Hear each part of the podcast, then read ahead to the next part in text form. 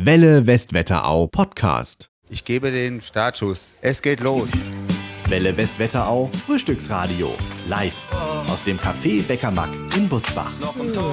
Schon ganz schön früh heute, so für so einen Samstag. Ja, Ah, aber mal ganz ehrlich, nichts im Vergleich zu gestern Morgen, ja. Das stimmt. Da waren wir richtig früh auf den Beinen. 5 Uhr. Immer den Teig behandeln wie die Brust einer Frau. Mit Gefühl, ja. Meine Brust zerfällt. Deine arme Freundin.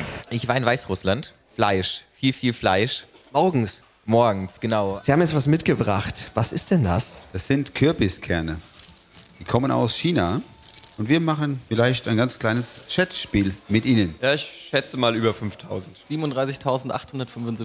Man muss sich vorstellen, man nimmt den Teig, da kommt Fett rein, es wird zusammengeklappt und dann wird er ausgerollt. Und dann wird er zusammengelegt. Es gibt sogenannte eine einfache Tour und da gibt es sogenannte doppelte Touren. Das Helle, finde ich, hat mehr Masse. Das Dunkle ist deut deutlich besser. Hat mehr Geschmack. Die Frage war jetzt natürlich, ob man auch Kaffee trinkt in der Türkei. Kein Kaffee, Schwarztee. Chai heißt es auf Türkisch. Das trinkt man auch gerne aus so kleinen Gläsern. Also das ist das Muss beim türkischen Frühstück. In Deutschland haben wir das Problem, die Deutschen leben, um zu arbeiten. Und in anderen Ländern wird gearbeitet, um leben zu können. Eine Spezialität, das sind diese grünen, frischen Mandeln. Die sind ganz weich, die sehen so aus wie grüne, unreife Zwetschgen.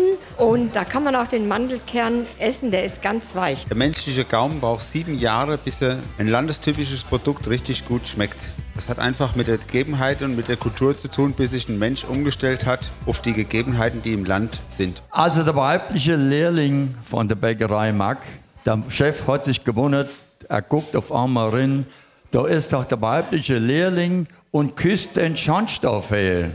Ei, wie kannst du dann sowas machen? Hat sie gesagt, ei Chef, weißt du was? Mir war es auf einmal ganz schwarz vor der Arm. Jetzt war die große Frage, wie viel Kürbiskerne sind da drin? Wir haben wie viel? Fast das Doppelte, ne? Wir haben 21.225 Stück. Und der glückliche Gewinner heißt Manfred Heinz. 18.600 sind es. 18.600, damit der glückliche Gewinner. Damit Herzlichen lagen Sie am Glückwunsch. nächsten dran. Applaus.